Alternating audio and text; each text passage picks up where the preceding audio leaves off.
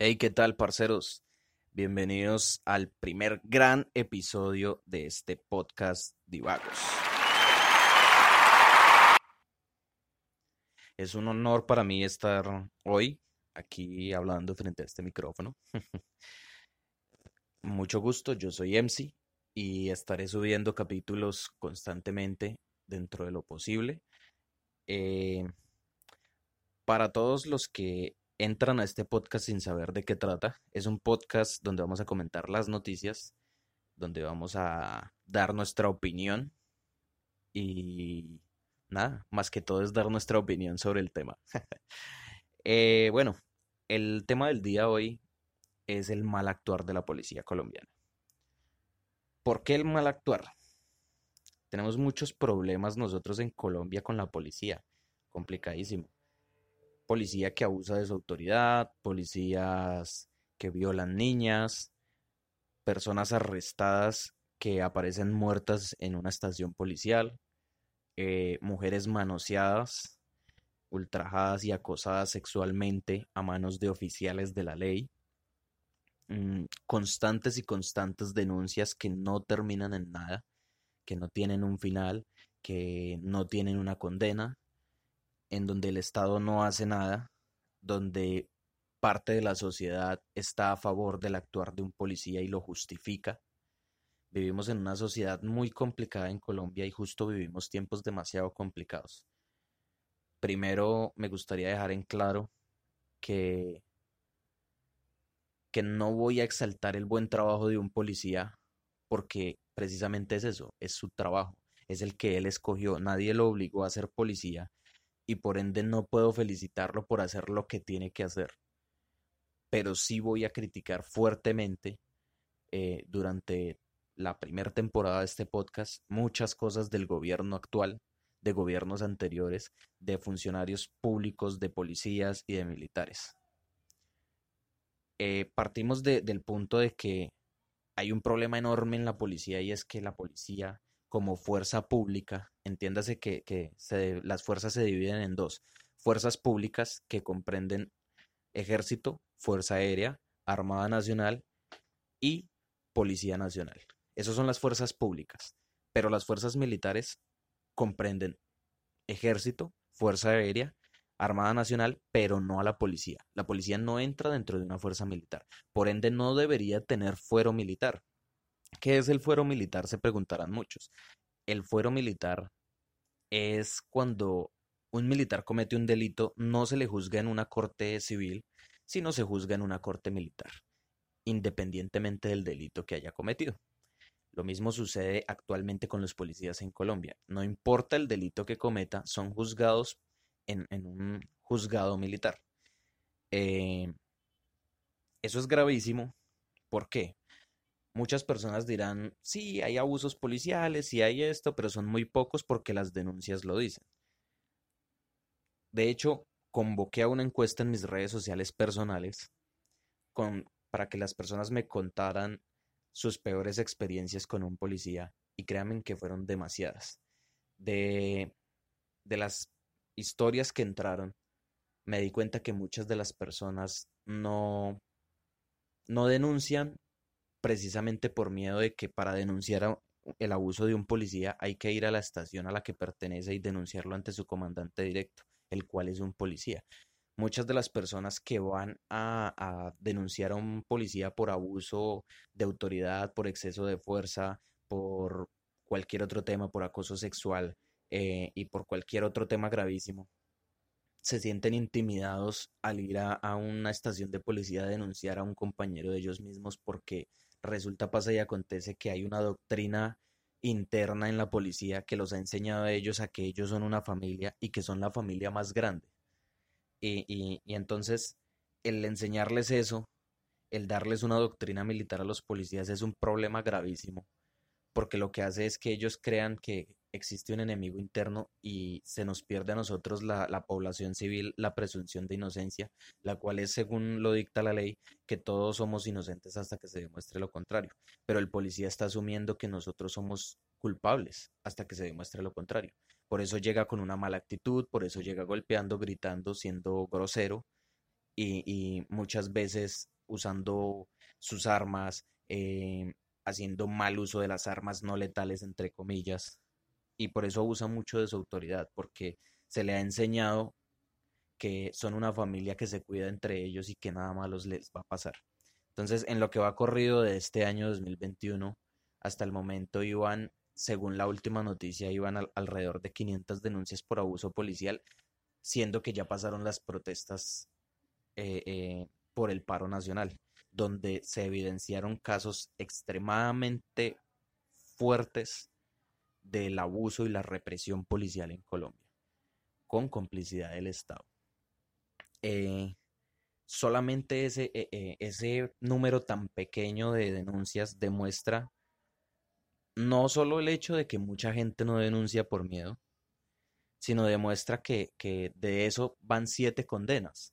Entonces, de, casi 500 eh, em, denuncias, van solo siete condenas. Le comprueba a la gente de a pie, al ciudadano colombiano, le comprueba el hecho de que si usted demanda a un policía, es muy probable que ese policía lo cambien de estación y ya, y que no suceda nada con su demanda y que no importa el delito que haya cometido. En la mayoría de los casos en los que hay un,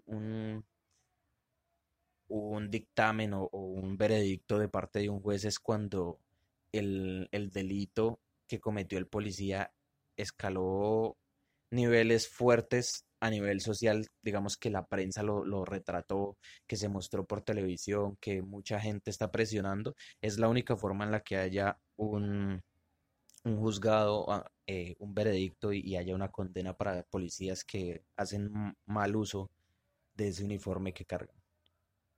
Es muy complicado para nosotros los colombianos salir a protestar y tener miedo del ente que se debe encargar de protegernos.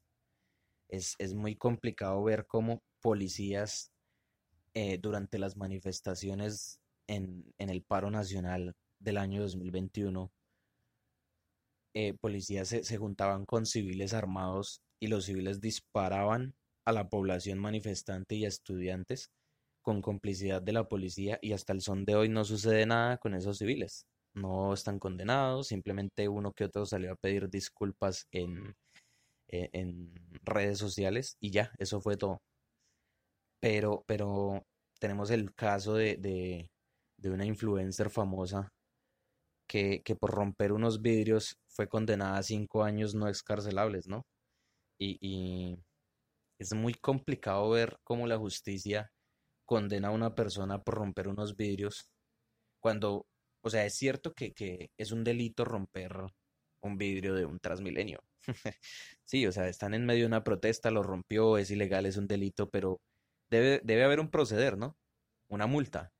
No creo que, que romper unos vidrios acarree cinco años en prisión, pero que un policía eh, dispare gases de frente contra manifestantes que están cantando el himno nacional no acarree para ellos ni siquiera una sanción, ni siquiera un llamado de atención. Al contrario, incurre en una felicitación.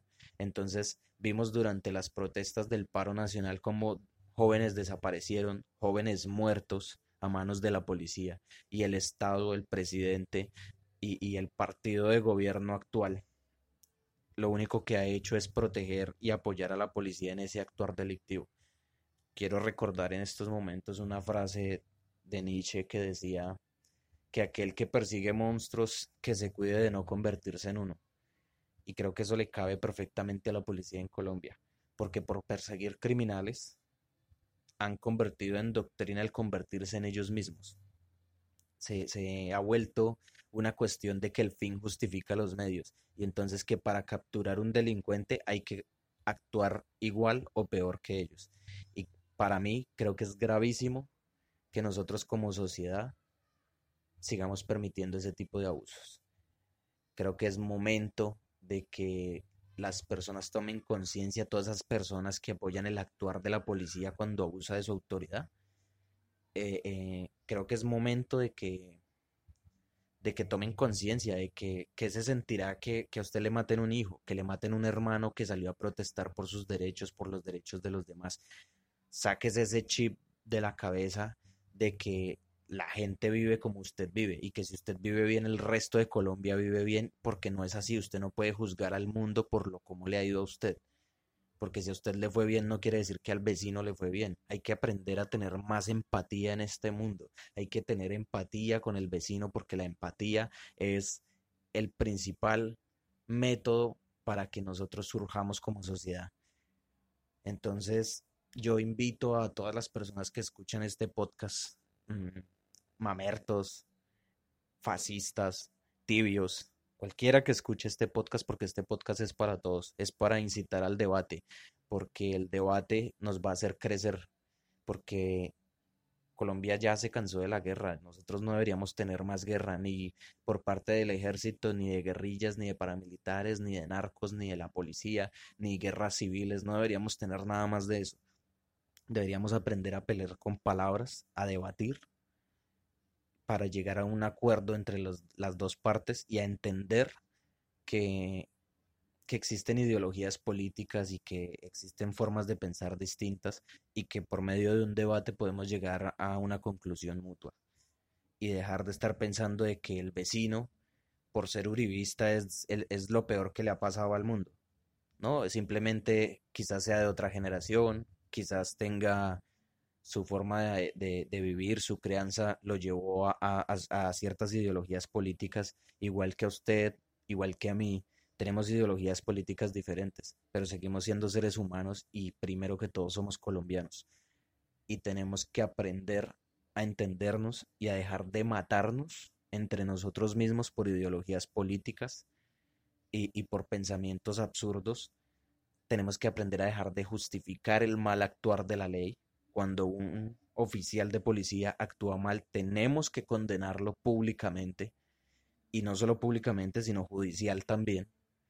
Y tenemos que, unirnos todos para hacer una reforma policial, para cambiar muchas cosas del país, porque para que nuestro país cambie, hay muchas cosas que tenemos que hacer. nuestro país no solo va a cambiar con, cambiar un presidente. Quiero que lo tengan más que claro. Eh, eh, solo cambiar el presidente no va a cambiar nuestro país. Hay muchas cosas que hay que cambiar y, el cambio también inicia por nosotros mismos. Y si algún policía escucha este podcast, eh, amigo policía, lo invito a que tenga más empatía con las personas a las que le pide un registro, a las que le pide una identificación y quiero que antes de, de hacer un mal procedimiento se pregunte qué pasaría si lo que yo estoy a punto de hacerle a este joven o a esta joven se lo hicieran a un familiar mío, a mi hijo, a mi hermano, a mi mamá, a mi hermana, a mi esposa. ¿Qué sucedería? ¿Qué sentiría que un compañero suyo manoseara a su esposa, a su hija o a su hermana? Así que no lo haga. ¿Qué sentiría que un policía compañero suyo golpeara a su hijo por estar montando skate tarde de la noche? ¿Qué sentiría que golpearan a un hermano suyo por la forma en que se viste? Entonces, amigo policía, les, le, exhorto a que tenga más empatía con el prójimo y que recuerde que usted no es la ley, usted es un funcionario que hace cumplir la ley. La ley son las, las palabras que están escritas y que determinan lo bueno y lo malo para nosotros como sociedad. Entonces, ese es el mensaje final de, de, de este divague que tuve hoy sobre el actuar de la policía. Eh, Muchas gracias por acompañarme en estos pocos minutos de charla.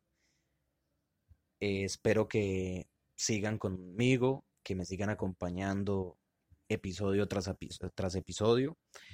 Y nada, los invito a que me sigan en las redes sociales del podcast, arroba en Instagram, arroba di-vagos. Y ahí podemos interactuar. Pronto también crearemos una comunidad de Patreon para que podamos hacer debates, para que podamos eh, hacer conversatorios y convertirnos en una comunidad donde podamos hablar de muchísimas cosas y muchísimos temas con debates con altura. Muchas gracias, eso fue todo, soy MC, me despido y esto fue Divagos en su primer episodio.